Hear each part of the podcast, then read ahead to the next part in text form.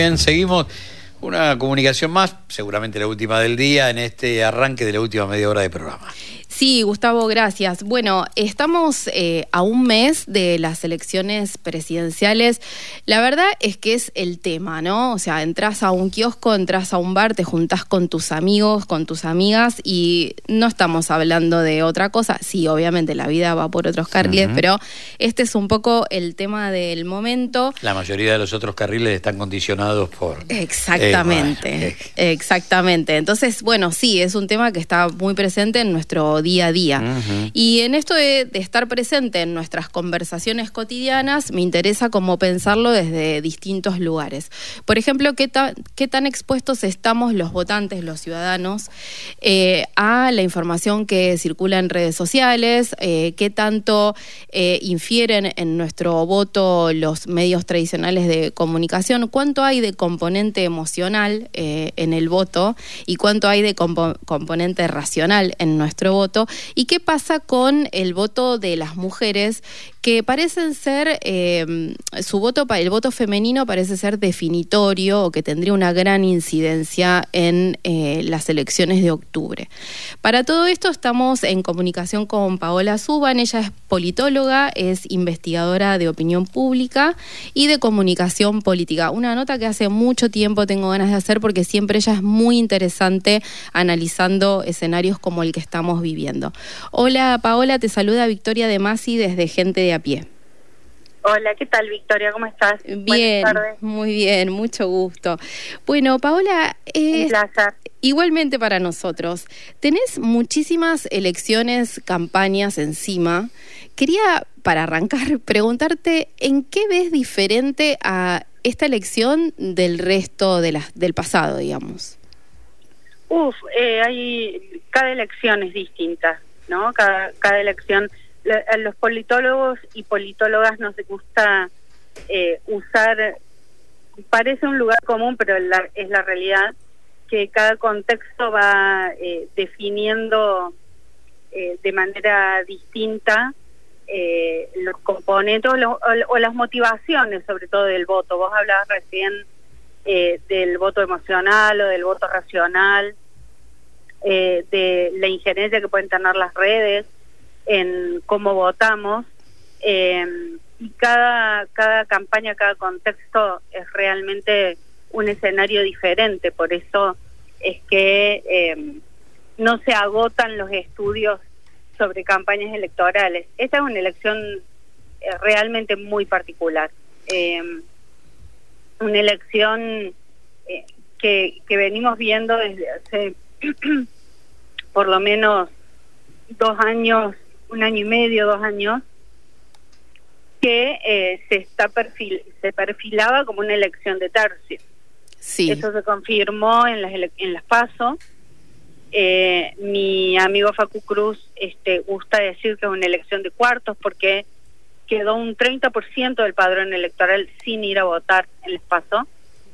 Em, y incluso en un prácticamente en un mismo turno electoral como son las PASO y la primera vuelta, son elecciones diferentes.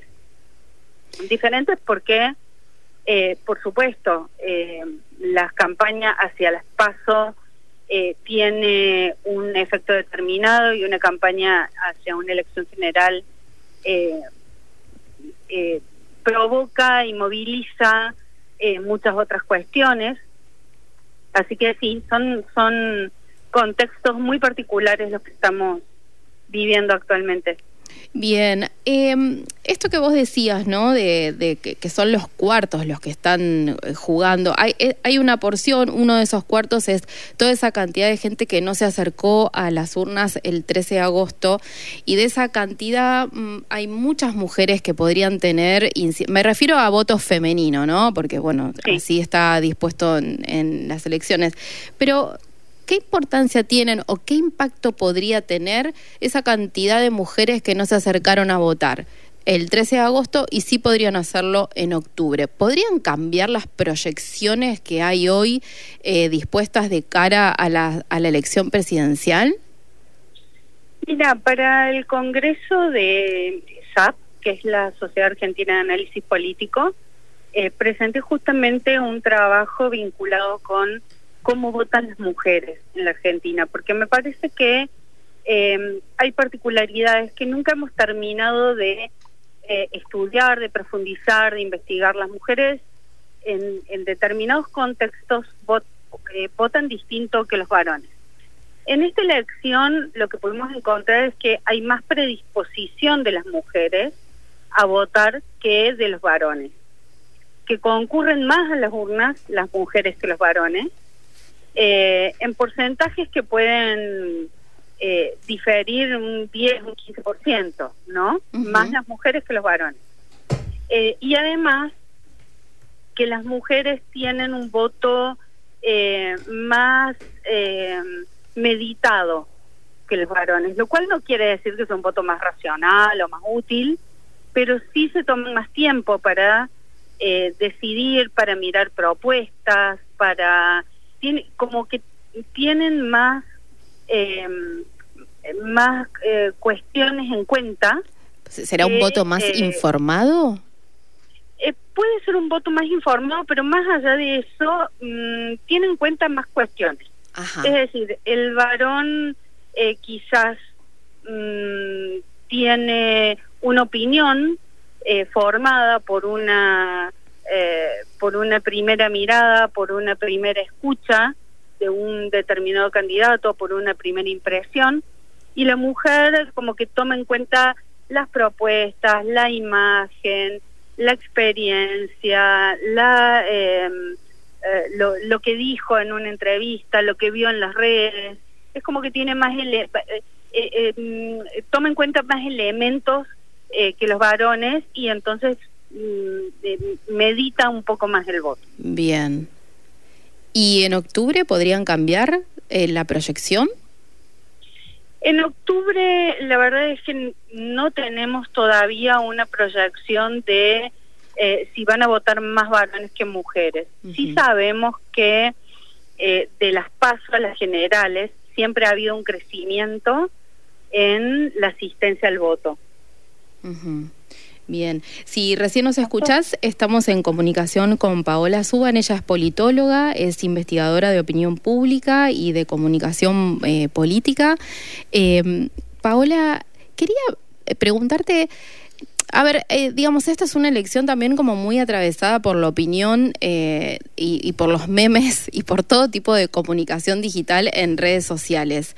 No es la primera, digamos, las redes sociales ya son medios de comunicación, pero esto que nos contás de que las mujeres por ahí tienen en cuenta más variables a la hora de elegir su, su voto, me pregunto en qué medida condiciona nuestra decisión estar muy atento a la información que circula en redes sociales. Lo que pasa es que las redes sociales tienen una trampa, que son los algoritmos.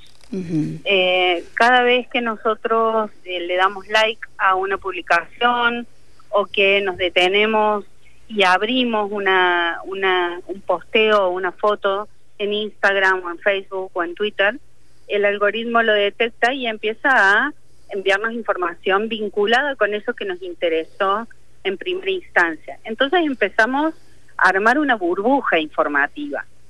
Y la característica de esta elección que tiene que ver con las redes sociales, pero también tiene que ver con un cambio cultural eh, que se está dando en nuestras sociedades, que es el fenómeno que, que menciona Medio Riorda de la tribalización. Uh -huh. es decir, em empezamos a, a, a formar nuestras por, propias burbujas de información, pero también de afinidad, de afinidad ideológica, de afinidad eh, social, de, de, afinidad hasta de, de, gusto por los deportes o por los juegos o por eh, o por los gustos de eh, ropa que usamos o de música que escuchamos, ¿no? Uh -huh. Entonces, este, todo eso conforma una especie de perfil eh, que, que los algoritmos detectan y, y dentro de esas burbujas eh, es muy difícil salir a un entorno informativo más amplio o que eh, nos pueda brindar un panorama eh, más este, más variado de información, más allá del que nosotros mismos hemos seleccionado. Te escucho y eh, pienso que, que, salir de esa burbuja eh, por querer ir a buscar otra información es súper difícil porque los medios tradicionales de comunicación están muy atentos a ver qué funciona en redes sociales para replicar esos contenidos. Sí, y de alguna manera los medios tradicionales también se han convertido en esa especie de núcleos duros por lo menos de pensamientos o de líneas editoriales, ¿no? Eh, y entonces, mm, si un ciudadano o ciudadana consume eh, La Nación Más eh, o La Nación de Papel, ya sabemos más o menos cuál es su perfil ideológico, incluso qué, qué rango de edades tiene, qué forma de pensar tiene o incluso a quién va a votar. Eh, y lo mismo sucede con muchos otros medios tradicionales. Eh, dentro de las redes, esas burbujas también se replican, eh, aunque no podamos, eh, aunque nosotros no estemos seleccionando un canal determinado para ver las noticias desde una mirada o desde un prisma ideológico determinado, sino que lo decide el algoritmo y nos muestra eh, cuando yo entro a Facebook, eh, no veo el mismo posteo, la misma noticia que ve eh, mi amiga que está al lado o, o mi pareja que está delante mío. Y entramos al mismo tiempo y desde, el mismo, desde la misma zona geográfica y en general somos bastante afines en muchas cosas, pero tenemos gustos y preferencias distintas en otras.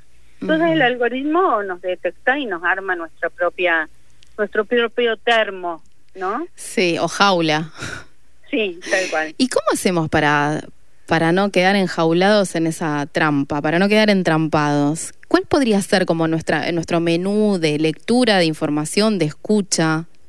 Y es muy difícil, es muy difícil porque em, no todos los ciudadanos y ciudadanas tenemos, tenemos el, la misma formación, eh, no todos y todas estamos advertidos a esta altura de, estas particularidades. Yo creo que lo vamos a ir eh, aprendiendo con el transcurso del tiempo, pero eh, todavía, eh, en a ver, eh, el, el principio de las redes sociales no es un principio que surgió con el surgimiento, con la creación de Facebook. Es un principio mucho más antiguo y una teoría sociológica mucho más antigua que la de las redes sociales que conocemos hoy. Esa teoría eh, tiene como principio fundamental que los afines se juntan, algo así como Dios los cría y el viento los amontona. Sí. Eh, entonces, eh, siempre buscamos afines y siempre encontramos en círculos sociales que nos juntan o que nos unen, no sé, la, la edad de nuestros hijos o el club al que vamos o, los gustos musicales que tenemos. Todos tenemos grupos de afinidad. Y las redes sociales han sabido explotar eso muy bien, eh, sobre todo porque eh, con la crisis de representación política que venimos atravesando ya por lo menos desde hace dos décadas, eh, tendemos a tenerle mucho más confianza a nuestros conocidos, a nuestros pares y a las personas que están dentro de nuestro grupo de afinidad más que a los políticos. Entonces, si eh, mi tía o mi amiga o mi eh, familiar me manda un posteo donde dice, mira lo que sucede con tal o cual dirigente político, es mucho más probable que yo lo tome en cuenta y le crea a que eh, le crea a una publicidad política o incluso al mismo dirigente eh, que mm, transmite una propuesta eh, en, en, la televisión o en una entrevista o en un discurso.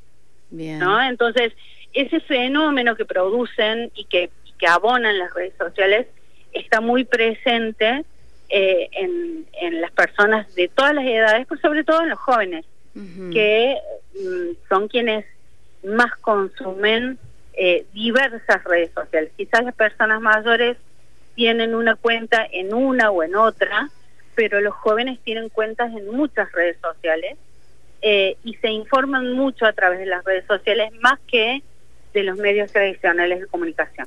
Bien, ahora en esto de comparar, digamos, o de ver cómo se presenta la información, ahora que, que todo es todo contenido es presentado como información, ¿no? Como si todo valiera lo mismo. Uno ve las coberturas que hacen los medios tradicionales de comunicación y al mismo tiempo cómo eso se traslada a otras plataformas como las redes sociales y uno voy a hablar de mí, no sé si esta lectura es equivocada, vos me dirás, parece que la, la batalla, más que por la política pública, es por la narrativa, es como quién cuenta de una manera más efectiva su propio cuento. ¿Puede ser así? ¿Pensás lo contrario? No, pensarlo eh, es, es, totalmente así, pero pensarlo de esta forma.